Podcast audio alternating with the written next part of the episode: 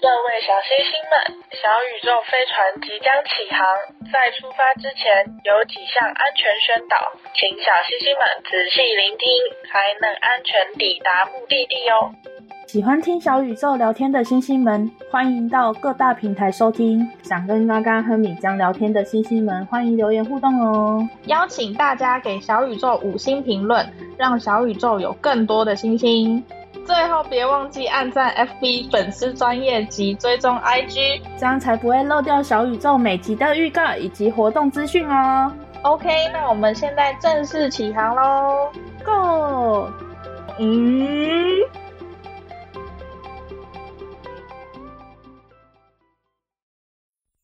Hello，我是嘎嘎。Hello，我是米江。宇宙妞妞报，我是这集的宇宙播报员嘎嘎。Hello，Hello，居然不给个反应回应吗？对啊，你们叫我要怎么接下去呢？我让你尬死。那我是没差啦，反正我就继续接下去讲。嘎嘎今天也是要讲案件对吧？对，我今天还是要讲案件。这个是我排在我的 schedule 里面蛮久的一个案件。那我今天要讲的呢是巢鸭儿童遗弃事件。你有听过这个案件吗？没有哎、欸，完全没有，所以今天完全是新鲜。哇，那很新鲜呢。那我会想讲这个案件呢，是因为我偶然看到一个电影，嗯，那个电影叫做《无人知晓的夏日清晨》，你有看过吗？也没有，没有，完了。我就是因为看了这个电影才知道这个案件的。嗯，这个电影是日本导演四肢愈合翻拍一九八八年发生的真实事件。嗯，那我知道是真实事件之后，我就大为震惊，因为电影已经拍的让我觉得很残忍了。然后我就去搜查了一下这整起案件。那查了之后呢，嗯、我才发现真实事件远比电影来的残酷更多。电影拍的很温和，电影还有修饰过就对了。对，电影拍的非常温和，因为现实真的是有点可怕。嗯，那我这边一样先做个温馨小提醒：本集所讲述的是有关虐待儿童，内容可能会让你。不喜欢，就是请小星星们斟酌收听喽。那事情是曝光于一九八八年的夏天，那一天是七月十七号。这天，东京朝鸭派出所接到一通投诉电话，投诉人是一间公寓的房东，他表示他租出去的公寓已经有四个月没有收到房租了，并且告知租屋处只有小孩在家，联系不到大人。也常常有不良少年逗留在那一边，想请警方协助处理。嗯，警方接到投诉之后呢，就到了公寓去做探查。这一探查不得了了，初步勘查之后，警方确认公寓确实里面是没有大人的，只有虚弱不堪的小孩在公寓里面。那我先大概介绍一下警方在公寓里面发现的孩子们。孩子们，是的，不止一个。对，这边因为日本保护未成年当事人的关系，我查不到他们的名字，全都是假名。那为了方便叙述，我就照着他们家里排行称呼他们。公寓总共发现了三个孩子，是有一个男孩，两个女孩。嗯，那男孩呢，他出生于一九七三年，是家里面的战男。嗯，我这样算下来，他当年应该是十五岁，可是我不知道为什么资料都是写他十四岁。嗯，如今的话，他应该会是五十岁。稍大一点的女孩呢，她出生于一九八一年。当年是七岁，七岁，嗯，那如今是四十二岁。最小的女孩，她出生于一九八五年，当年是三岁，如今是三十八岁。这三个就是一开始警方发现在公寓里面的小孩嘛。嗯、那我来介绍一下这间公寓，它是一栋常见四层楼的公寓楼，在一楼的话，它有一间二十四小时的便利店。嗯，当时是母亲带着哥哥来住这间房子的，并且表示他只有一个孩子，就是哥哥，也说他们是单亲家庭，与儿子相依为命，并且自己是在百货公司上班，所以房东其实还蛮放心租给他们的。嗯，然后他们是住在。这栋楼的二楼，这一间的租金大约是九万元日币。我查了一下，当时的汇率是零点二五，换算下来大概是两万二左右的房租。嗯，其实应该差不多这个价钱，因为他那一间公寓是有两间房间的。当时妈妈也带着哥哥到处去拜访左右邻居啊，所以邻居们都知道说妈妈是在百货公司上班，也有一个儿子，就是仅此而已。嗯，那准备好咯。当时的情况是。前面说到，警方一进到公寓就看到就是凌乱不堪的场景嘛。嗯，在详细勘查之后，更发现由于他们都没有缴费，公寓里面的水电瓦斯全部都被停了。嗯，地上全都是垃圾以及脏衣服，厕所呢，它的排泄物也流了满地，再加上汗臭以及没有洗澡的酸臭。可以想象那个环境有多么恶劣。嗯，那警方进去公寓的时候，先发现了二妹跟三妹，她们两个是裹着毛毯，虚弱的躺在垃圾堆里面。尤其是三妹，她穿着纸尿裤，身上已经饿得皮包骨了，甚至连站都站不起来。只有三岁，对，对，最小的那个三妹。那他们两个都喊着很饿，那警员就先去一楼的便利店买了面包跟牛奶，先给孩子们充饥嘛。那在这期间呢，穿着睡衣的大哥从外面回来了。他说：“这两个妹妹是上夜班的商人委托他们家照顾的，他正在照顾，没事的。”警方就问说：“那大人去哪里了呢？”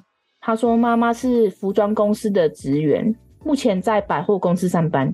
但因为妈妈最近住院了，所以他也联系不到她。”嗯，那警方在试着问话无果之后，便决定先将孩子们安排到儿童福利中心安顿。嗯，但哥哥拒绝安排，无奈之下只好先把二妹跟三妹把他们先安顿到儿童福利中心。嗯，那七月二十一号这天早上呢，哥哥也终于被安顿到儿童福利中心了。那期间，警方在问他话的时候，哥哥都是似是而非的回答，就是遇到不想回答问题，他就直接不讲话了。嗯，那直到到了儿福中心的哥哥，他才说，其实那两个被委托照顾的女孩。是他的妹妹，亲妹妹，对，算亲妹妹。只不过呢，他们三个的爸爸都不是同一个，是不同是的。他们只跟妈妈生活，没有看过爸爸。嗯，七月二十二号这天呢，警方就对公寓进行了仔细的搜查。那这一查又不得了了，在。其中一间房间的壁橱里面，他们发现了一具已经化为白骨的婴儿尸体。问哥哥呢，他不说；那问妹妹也不知道。那一切都只能找到妈妈才有答案了吗？嗯，警方依照租约上面的户籍地找到了孩子们的外公外婆，但他们说这个妈妈已经离家出走二十年了，都完全没有联系，所以也不知道这位妈妈到底跑去哪里了。嗯，终于在七月二十三号这一天，在千叶县。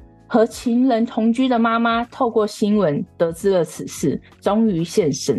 那原本她还因为怕大家知道是她做的这件事，还不敢自首。可是这边有两种说法，一种是说她自己去警局自首，有一种是说被找到逮捕的，就是看大家比较相信哪一种。嗯，不过妈妈的出现又带来了一个重磅消息。妈妈说家里应该还要有一个女儿，是她最小的女儿。嗯 还要有一个，对，比三岁还要小的。对，小妹出生于一九八六年，那她当年年仅两岁。那么小妹人呢？就是壁橱里面那个吗？不是，是还要有一个壁橱是壁橱。你要整理一下目前发现的几个小孩吗？我一直都有在写，好，我很认真的在听课。好，我这边重整一下，反正大哥、二妹、三妹，还要一个小妹。嗯，对。然后壁橱一个，现在目前是五个。现在有一个最小的妹妹，两岁的妹妹问号，对，不见了。好，那我来说一下，事情是这样的。妈妈在一九八七年的秋天就离开了公寓，跟她的新的情人去同居了。那时候她留了二十万日元给孩子们，大约是五万台币。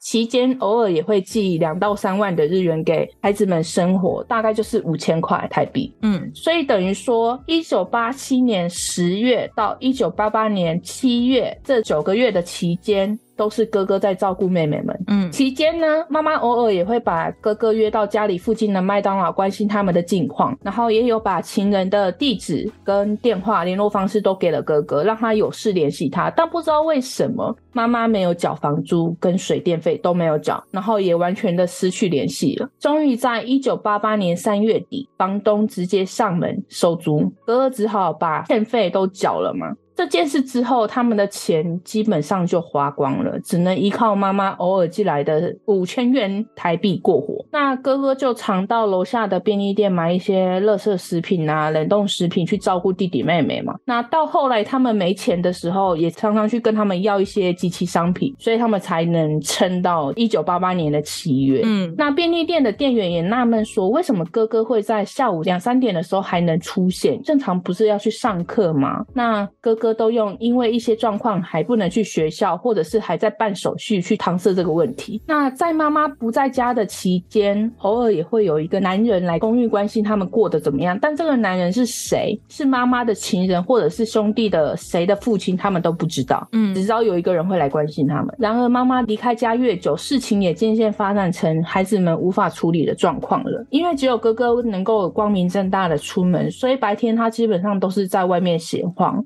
在这期间呢，他认识了两个少年。那他们会认识的原因，是因为这两个少年是逃课少年，所以他也在街上闲晃，所以他们就认识了。嗯、那认识了之后呢，家里没有大人的公寓，无疑是个好去处嘛。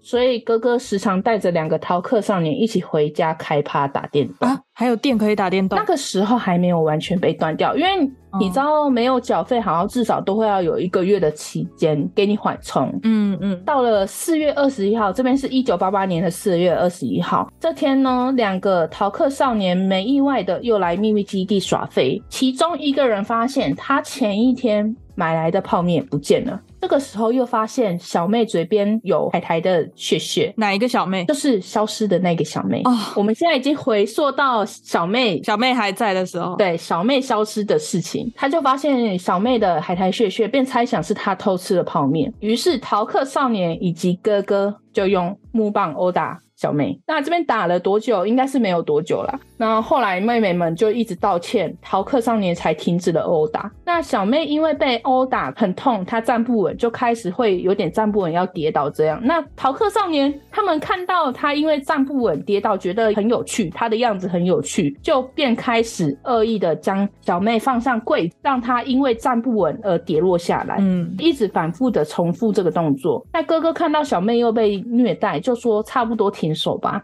那没想到逃课少年们居然说：“明明很有趣啊，你也一起来吧。”就这样，这场暴行持续了四到五个小时。小妹的身体已经无力的瘫软在地板上了。见状不好的哥哥赶紧学电视那样帮小妹心脏复苏、心脏按摩、人工呼吸。但小妹嗯体温已经渐渐变凉了。嗯、那哥哥还拿温水想要帮小妹保温，但是。嗯，并没有卵用。这个时候，哥哥还在犹豫，说他该叫救护车，还是该打电话跟妈妈说呢？嗯，但他最终什么都没有做。期间呢，主要的犯行的那个逃课少年一已经离开现场了，只剩另外一个少年二留在公寓。跟哥哥一起处理这件事，但是他们最终什么都没有做嘛。隔天一早，四月二十二号的早上，他们起来发现小妹的身体已经彻底的冰凉了，僵硬了，就这样离开了世界。年仅两岁的小妹，嗯，那这个时候哥哥是怎么处理小妹的尸体？大家还记得前面所有那个壁橱婴儿吗？嗯，那个其实是出生于一九八四年的次男，就是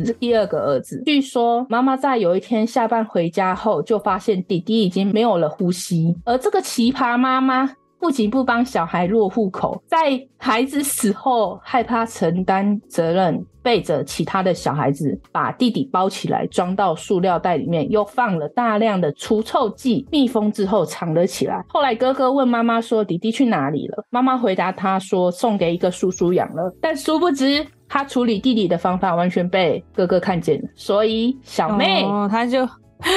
用一样的方法处理啦，如法炮制的装了起来。但由于除臭剂不够多，很快的味道就散了出来嘛。那这边想要提一下的是，还记得前面他们搬来公寓的时候，周围邻居以及房东都知道他们只是母子二人相依为命，对吧？嗯。那妹妹们是怎么一起来的呢？他们是被包在行李箱一起运过来的。那弟弟也是这样，嗯、弟弟就是一个小小的尸体嘛。那这边就回来说。那哥哥因为味道扩散，便决定把小妹装到行李箱，连夜坐车到致富市的阳山公园里面的树林里面把它丢了。嗯，这边我就想说，小妹来的时候是在行李箱，那她离开的时候也是在行李箱。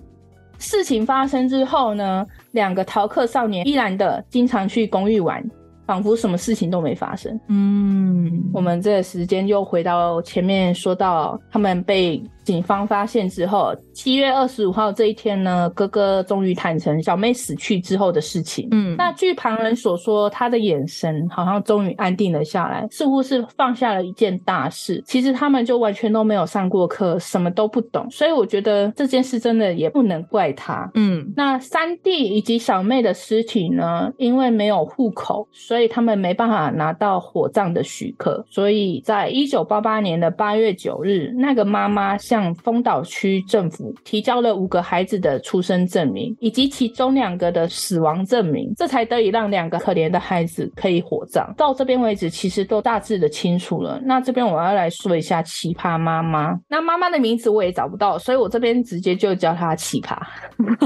那这个奇葩呢，她出生于一九四八年，如今的。话，她应该是七十五岁了。她出生于中产阶级，家里条件还算不错。高中毕业后呢，他到一个服装学校进修过。他从小也立志当一个歌星。嗯、那据说他也有出过唱片，但无人问津就是了，就是根本不知道他是谁。那一九六八年，当年二十岁的奇葩，一边追逐自己的歌星梦，一边到了一家百货公司工作。他与当时一起在百货公司。的同事相恋，那我这边就称为这个男的渣男。嗯，两人交往之后，奇葩怀孕了，她想与渣男步入爱情的坟墓，她想跟渣男结婚，结 婚但遭到家人强烈的反对，于是乎他们两个私奔了。那按照前面就是警方找到外公外婆的说法，其实就是一九六八年这一年，他离家出走之后就没有再回过家了。嗯，那奇葩与渣男同居之后呢，很快的他们第一个孩子就出生了，但这个孩子。非常的幸运，他不是今天案件的主角，因为他被送养了。哦，我以为是长男呢。哇，因为当时渣男跟奇葩都很年轻，也因为未婚生子，所以他们就直接把孩子给人家领养了，所以是真的很幸运。那一九七三年，奇葩与渣男的第二个孩子就出生了，就是案件里面的哥哥。这边奇葩以为渣男已经将结婚申请书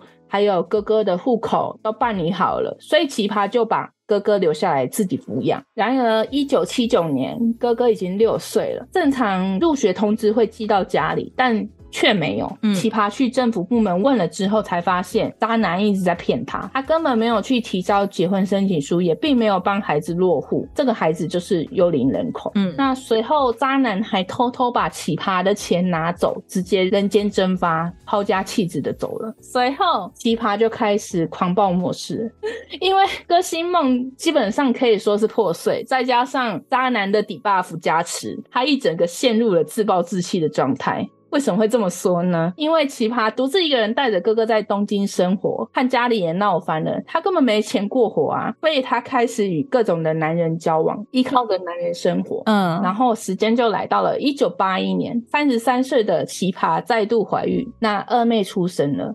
这边值得一提的是，从这一胎开始，奇葩都是在家自己生产，牛啊，完全也没有产检，全部自己来，厉害欸！孩子也全部都是幽灵人口。那这边前面的孩子我都说过了，我就不赘述了。至此，总共有六个孩子，除了第一个送养的跟哥哥是同一个父亲之外，其他的弟妹都是不同的爸爸。嗯，那这边还有一些文章说，在搬入巢鸭公寓之前，奇葩是以窃盗跟卖淫为生，一度还被警察抓过，但是我这边没有找到太多的资料，就大概说一下。奇葩到案说明的时候还疑惑说，他当时有留钱给孩子们，怎么会那么快就花完了呢？缴房租啊，Hello，房租不用钱呢。水电也不用钱呢，真的是白眼翻到后脑勺哎，真的是，反正就是看到这边我真的是无限白眼。他也是个生活白痴，我觉得他不是，我觉得他只是想要下意识的逃避事情。那我这边来说一下判决：一九八八年八月十日，哥哥因为伤害致死与尸体遗弃罪被东京地检署起诉。那关于哥哥到底有没有一起打小妹？因为我看了很多版本，有人说有，有人说没有，但是我看。觉得这个是蛮可信的。原本两个逃课少年一开始说哥哥是有阻止他们的，随后又改口说哥哥也有一起打。哥哥也承认是他们三个人一起欺负了小妹，但哥哥的辩护师认为说，小妹的致命伤并不是殴打造成的，是后续反复的让妹妹从柜子上跌落下来造成的致命伤。嗯嗯、所以法院认为奇葩才是这整起悲剧事件的起源，但哥哥也有必要接受教训。考虑到他特殊的成长环境，最终没有把哥哥送去少管所，而是把他送去儿童福利机构的照护院接受教育。嗯，两个逃课少年呢，被送上少年法庭。他们由于还不到刑事责任的年龄，所以就是交由朝押署辅导。那同年十月二十六日，奇葩母亲因为逃避养育自己的子女，不负责任、任性自私、毫无自觉的犯罪。将其认为小妹之死的原因也不为过，判处有期徒刑三年，缓刑四年。那为什么会是这样的判决呢？因为奇葩承诺会与情人结婚，然后并好好的照顾孩子们，所以法院给他一个改过自新的机会。而这个情人在与他的妻子离婚之后，就与奇葩结婚，一起照顾二妹跟三妹。真的结婚了？没错，是真的有结婚。他还是个小三呢。嗯，那后来哥哥恢复了学生生活，据说还成为了学生会会长。但因为就是我刚刚说的，就是未成年隐私的原因，他们。完全没有公布他们真实的讯息，所以网络上完全查不到后续。不过这也好啦，也要保护他们的未来，他们不能背着这个过一辈子。是没错，但好好奇哦，因为想知道他们过得好不好。那后续很多媒体都在研究说，这个奇葩到底是出于什么原因抛弃孩子？为什么呢？他背着五个孩子在大海中随波逐流，突然间来了一艘船。就是那个情人，他十分的惊喜，嗯、他终于看到自己可以上岸的希望了。但这艘船只能承受他一个人的重量，于是他把小孩放下了，自己独自的上船。嗯，有些媒体是在说他是不是为了要留住男人，所以故意生下小孩跟他们要钱？但是我觉得其实不太像，嗯，因为他并没有比较有钱啊，也没有因为有了孩子反而去跟那些人在一起，也没有。这些孩子的出生更像是没有成功避孕的意外。嗯，因为我后来有看到一些文章是说，当年的日本堕胎是违法的，除了那些可能被强奸意外而留下的小孩是可以把它拿掉的，但是若是像他们这种自愿的，是没办法拿掉堕胎的，都要去找那种私私黑的那种。对对对对对，嗯，而且那个年代的避孕措施也没有现在那么多，所以如果他没有自我保护的意识，然后又在性关系中处于弱势，他很有可能一次又一次的怀孕。嗯，对啊，可能很多男生都会说啊，不要带啊，不要带啊。对对，那他最后只能自己躲起来，一次又一次的生产。而且他的梦想是当歌星，我觉得他想必也是为了不要遭受这些外人的眼光，选择隐瞒。嗯，所以如果他有鸵鸟心态的话，就是不去医院，不送给机构，不去政府登记，不让任何人知道他们的存在。所以我觉得是非常有可能的。嗯，那对于他的奇葩行为。为网络上的网友就纷纷质疑说，这个妈妈有没有可能是轻度智障？但这边官方数据看起来是没有啦，而我自己认为也是没有。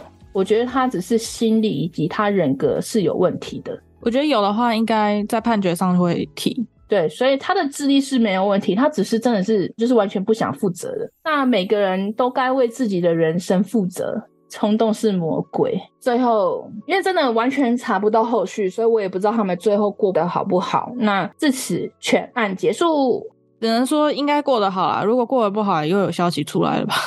我觉得未必耶，我不知道是日本他们的政策是怎样，我真的完全查不到他们后续耶。他们隐私可能做的特别好，真的哈，就是也不会让那些媒体去干扰他们，嗯、就完全没有真实的那个名字、年龄，年龄好像有，因为我有查到，但是就是实际其他的东西都没有，可能也肉搜不到，不知道用日文肉搜肉搜得到。嗯、欸，我有用日文去查看他们原文是没有。嗯，其实查到的东西都差不多一样。妈妈有说她领养二妹跟三妹嘛，嗯，但是一直都没有提到哥哥，就是提到他去福利机构之后就没有下文了。所以网络上一直很多人在问说，那哥哥去哪了？后来呢？没结果，不知道。可是我觉得他今年如果是五十岁的话，他应该也是可以过得很好了。我觉得在经历那么多事情之后，他应该是会比同龄人来的更成熟多，他能过得很好的。可是不一定哎，真的不一定。得看他自己怎么想。可是他还当上学生会会长，虽然不知道那个真实性有多少，但是是我唯一查到有关他的事情。嗯，对，但是也还是真的未必，因为你心里还是永远会有那一块存在。真的会有一个伤疤，对不对？无论是伤疤，或者是你曾经突破良心，然后做了某一些事情，嗯，那个东西会一直留在那个心里面。去碰到的时候，就会想起那个时候的感觉。嗯，其实我一直在思考一件事，因为我是看电影是这样演的啦。那电影是在演说，他其实很多次都有打给妈妈，但是看到妈妈那么就是还蛮开心的跟情人一起生活，他选择不打扰。你看，导致后面发生了那么多事情，所以我一直在纳闷，说真实事件的他到底有没有打给他妈妈去请妈妈来协助呢？就很好奇。那但是没有结论。我如果先不去叙述他对于死掉的那个小妹所做的事情，但是以其他的事情来说，嗯、因为他没有受过教育，然后从小就是这样子长大来说的话，嗯、他已经做到他力所能及，然后把那三个妹妹照顾的不错。对，以他能力范围之内。是，唉，真的，一切事情都是奇葩造成的。嗯，我真的没办法理解他啦，因为就我来说，好，假设真的今天真的我这么多的小孩，我没有那个能力，我会选择去请社福机构那些来协助帮忙。为什么他会选择隐瞒呢？真的没办法理解，请社福机构协助的话，可能也会对自己的未来有所影响吧？好吧，但是总该为自己做的事情负下一些责任吧？完全不用负责，哎，好好哦。可能对于他来说，这些小孩是他人生中的黑点。好哦，就是真的没办法理解，但小孩就是无辜的，真的是很无辜哎！你听到是不是很傻眼？对，电影真的拍的很温和，因为电影没有把小妹怎么死的把她演出来。嗯，然后我看到真实事件。的时候，我吓到，我想说哇，真的是这样子，很可怕。我刚刚讲完，我就觉得我的喉咙有点酸，是不是讲太快了？也有可能。你有听不明白的地方吗？没有，很明白啊。哦，因为我怕我讲太快，然后你有听不懂的地方。不会，我每次听你讲案件的时候，我都很认真的做笔记，那就还好，应该就不会有小星星听不明白的，应该吧？干嘛讲的好像我的理解能力很差？不是我的意思说，就是你都听明白了，小星星们应该就不会听不明白吧？因为毕竟一样是听众。嗯，嗯，也对。对，我觉得像这种案子，终归还是最大的问题是父母吧？肯定是啊，而且这个非常明显，就是父亲就不说了嘛，因为毕竟从头到尾都没出现过。但是母亲真的是，哎、嗯，真的是不知道该说什么。难怪现在很多像我们这一辈年轻人，很多不想结婚生小孩。其实我们明白，没办法好好堕胎的那个年代，可能造就了我们这一辈有一个很大的观念，就是如果你真的没办法好好负责任的话，就不要生小孩。因为我觉得我们这一辈有很多呃小孩都是在那种父母其实根本不想生小孩，但是是无奈之下把我们生下来。哦，就是有点那种奉子成婚吗？还是什么的概念是？就是或者是说像这个案件里面的妈妈，她就是因为没有办法堕胎。然后，所以不得已，然后就把小孩生下来，但是又没有办法好好的照顾，又没钱，又没有办法负那个责任，也没有想要当父母的心。但是我真的觉得他很猛诶、欸、后面至少有四个孩，哎，几个，三个，四个孩子都是在家自己生产，连产检都不用去做、欸，诶嗯，他就是已经做好打算，就算是一尸两命，他也没差吗？因为生小孩不是对女人来说，所以你知道你刚刚讲完说全部都在家里生的时候，我还想说，哇靠，她可以活到现在，对，厉害！我就觉得哇，真的很强诶、嗯、我就觉得看傻了耶，这一位奇葩妈妈真的是非常奇葩，没有感染，很厉害。对啊，她也不怕大出血或什么事情发生了，真的觉得无法理解。第一个可能会害怕，他、啊、可能后面的就觉得他有经验了。哦 很有经验了，我跟你讲，他很有经验。他说：“哎、欸，不用担心，哎、欸，我现在慢慢走回去，哎、欸，已经铺好了，就慢慢躺下，一用力就出来了。”对，然后那个小孩也都被他训练的，帮妈妈接热水。对对对，啊啊，对吼，他出生第一个的时候，就是在家自己生的第一个哥哥已经很大了，帮忙打下手都没问题。嗯对，帮妈妈接热水。哎哎哎，他他那个大儿子应该以后要读那个医学，然后去当那个妇产科医生，帮忙接生。他说我从小就有经验，搞不好他这辈子都不会想要看到小孩，因为从小就是、哦、对对耶。如果是我的话，我有这个经历的话，我会觉得如果我没有好的条件，我不会想要让我的小孩就是受苦之类的。对对对，我觉得是这样子。嗯我觉得会是这样子，所以才会说，就是如果你没有当父母的心，然后你没有办法负那个责任，你就不要把小孩生下来。真的，为自己负责，也要为你的小孩负责。自己都顾不好了，就不要 生小孩了。我觉得这这个我们现在都是这样子啊，自己都顾不好了，就不要想着生小孩。哎、欸，可是还是会有这样的人哎、欸，比如说我弟，就是自己都顾不好了，oh. 但是他还是生了小孩，还生了两个，但是他是男生呢。因为我觉得男生他们就会觉得说，反正一时高兴一时爽嘛，我就是不想带。可是他还是。哦，反正我觉得我没办法理解他们那些人的想法啦，就我也不去揣测，嗯、反正我也不想懂，我就觉得你们这些人真的是钱嘛，自己生下来小孩没办法负责任，这个钱嘛。刚刚要讲这集的时候，他还叫我想一些之前在那个青少年中途之家的时候有哪些案件。米江有类似相关的经验，我就想说可以拿出来分享。所以其实我听到这个案件的时候没有太过惊讶，你知道？可是你不觉得还是很扯吗？我是觉得很扯，但是不觉得惊讶，因为看多。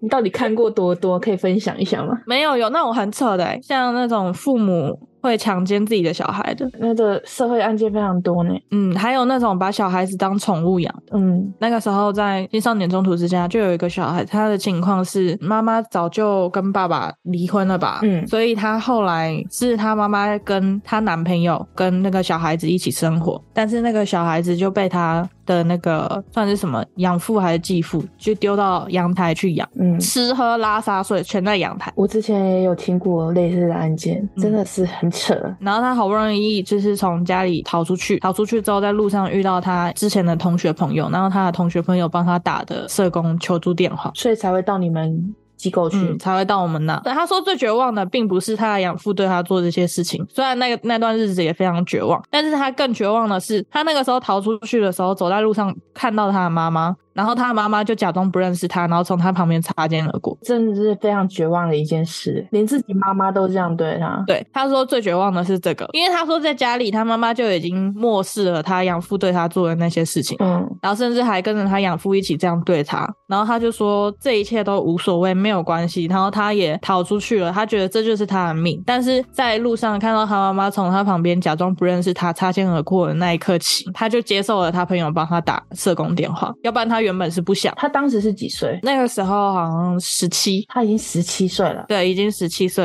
而且十七岁是已经高中很强烈的自尊认知了。对啊，基本上你只要能说话，就已经有这个认知了嘛。但是青春期的那个时候，就会开始有更大的那种自尊认知。嗯、对，然后那种时候还被像狗一样养在那种阳台，每天一片吐司，给你一点水，然后你屎啊尿啊，全部都阳台解决。然后有时候甚至有一顿没一顿这样。那他在这之间，他有逃过吗？他有试着逃过吗？逃离这个家，离家出走之类的？因为如果是我弟的话，我们家没有这样对他，只是他那个时间只要跟我爸吵架，他就是离家出走。他那个时候是被锁在阳台，就是完全也逃不掉。嗯，也没有没有完全没有让他出来过。我不知道有没有让他出来过，但是说他是说他长时间都在那里面。我那个时候没有办法很了解，嗯，那些小孩子详细的遭遇内容，嗯。有时候是那些小孩自己跑过来跟我倾诉，然后我才能知道哦，因为这些应该都是保密案件吧？对对对，要保护他们。嗯，嗯，然后所以才说有一些是幽灵人口，幽灵人口还是我听那些呃正职社工他们在谈论那个案件的时候，偶然知道哦，原来这两个兄弟是幽灵人口。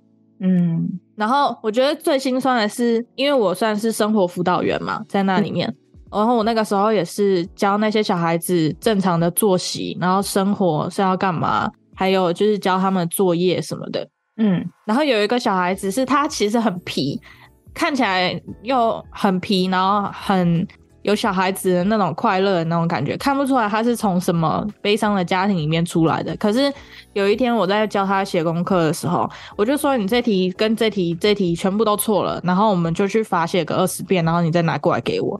嗯，结果他上一秒还是很屁很屁，哦，不要不要，然后我就说不行，你拿去写，然后就下一秒就突然抓着我的手说：“老师你好好哦。”我就说我在叫你罚写呢，你跟我说我好好，他就说、嗯、因为我的妈妈只会喝酒跟打我，但是你会教我们写功课。哦，但是你知道那个小孩只有小学三年级啊，好可怜哦。嗯，然后听到就觉得哦。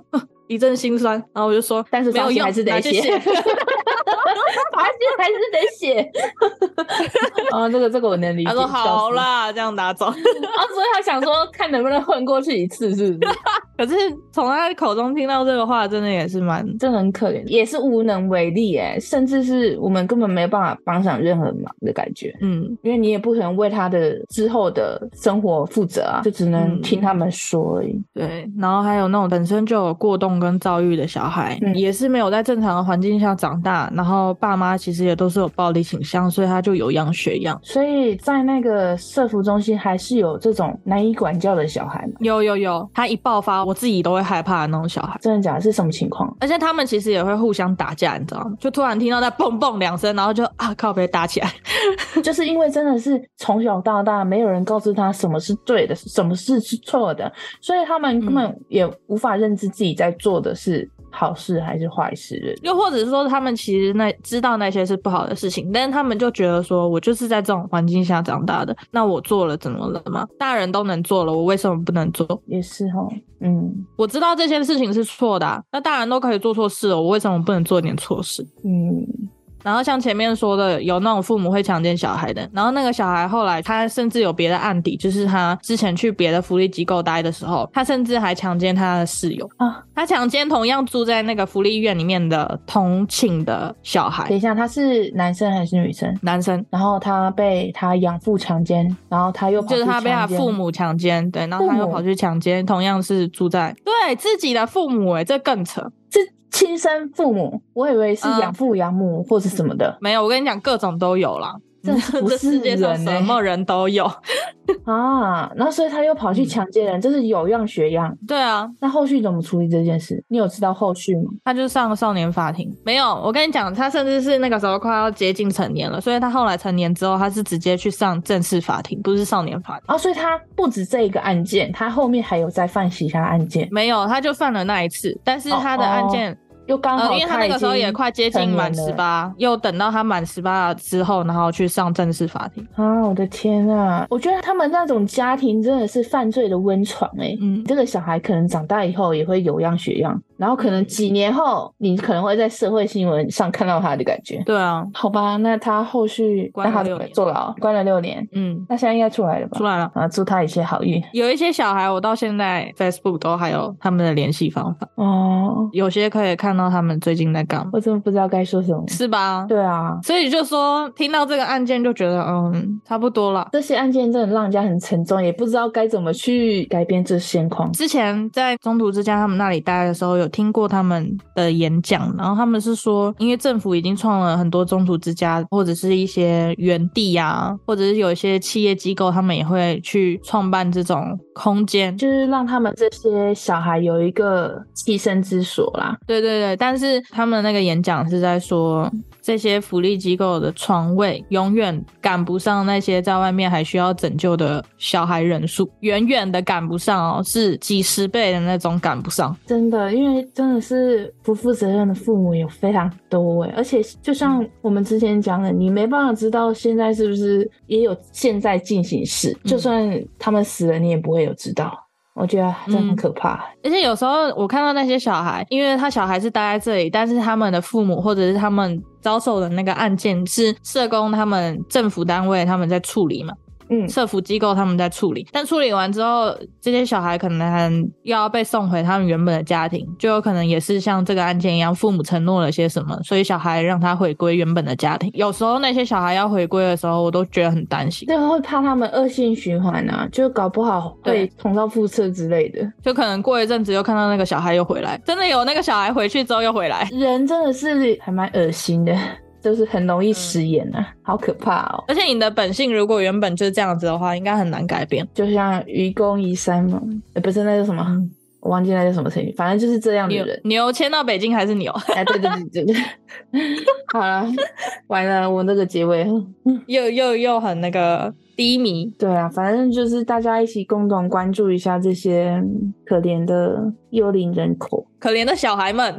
那你后来怎么会想要从那个社服中心离职啊？因为我毕竟只是学生，然后我一开始进去那里面，只是因为我大学四年是都不用付学费的，嗯，就是因为那个机构有一些减免什么的，是吗？补助我学费，但是条件是我要去他们那里当志工。哦，我一开始是志工进去做兼职，然后当生活辅导老师。哦，所以你在那边做了四年，没有那么久。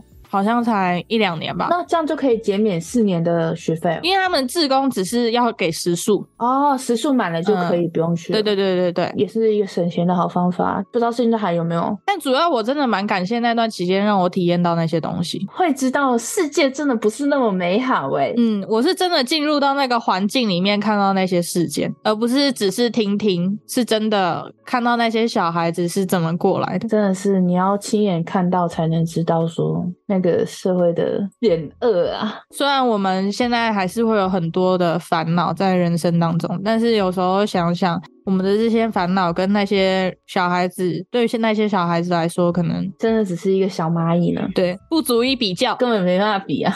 要怎么结尾？如果你想做父母，就负责任。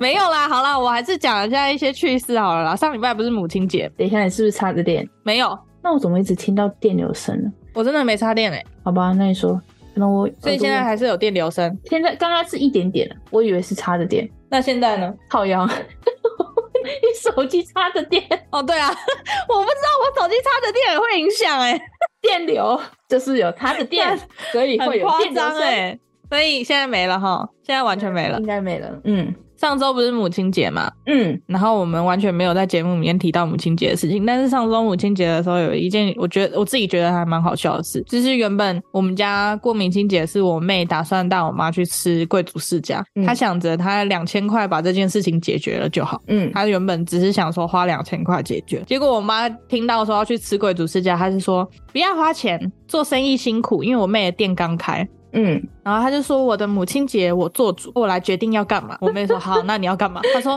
我要去逛 Costco 好事多。哎、欸，那不就至少要花一万块了？不是两千块能解决了耶。然后我妹就想说，嗯，应该是不会买太多吧。然后他就说好。然后结果他说，我妈这一逛就不得了，我妹结账结了六千多块。直接多了四千的，他说原本只是想要两千多块解决，原本说不要花钱的。我妈虽然买的都是吃的跟用的，但是我妹真的没想到她会花六千多块解决母亲节。好啦，就是那些东西也都是生活上会用到的，就还好啊，这样蛮好笑的。啊，我们录音今天是五二零呢，祝大家情人节快乐啊！不想，我不想。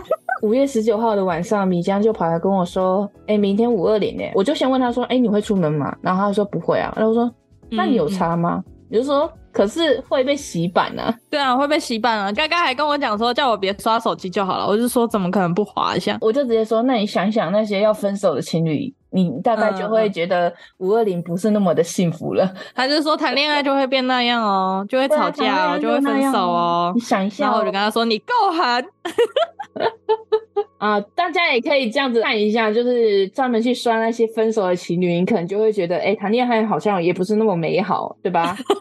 谈恋爱伤身体，也伤钱，还伤脑子，什么都伤了，真是没有一个好处呢。对，然后也还有可能不小心蹦出小孩，啊，你不要当下一个奇葩。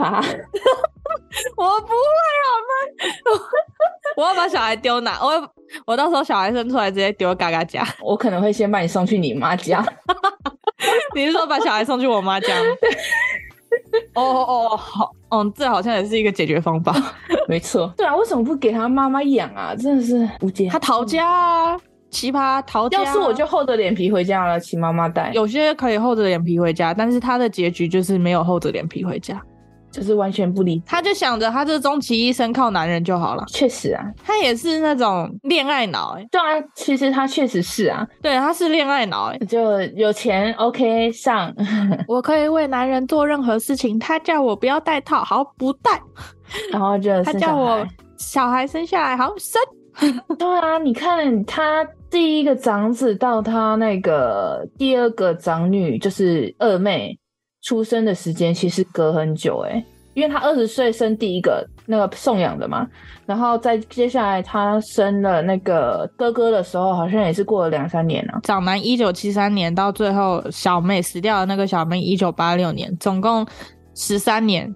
十三年期间，他生了一二三四五五个。哥哥，跟那个什么二妹的中间是有一段时间的，啊，所以等于说他如果不是被那个渣男害的话，嗯、他不会开启狂暴模式，欸。哎，是那个渣男骗感情又偷他的钱，嗯，但是因为他一开始先恋爱脑，他他的初恋啊，对啊，某方面来说他确实是可怜啊。啊，不能这样讲啊！你看他二十岁跟那个男的在一起，到三十三岁，哎，不对，那是几岁？他长子六岁是几岁？一九七三年是几岁？但是他也没有学习到啊，所以我说有些人会从这件事学到一些事情，可是他不是，他是开启狂暴模式，他是说错就错到底？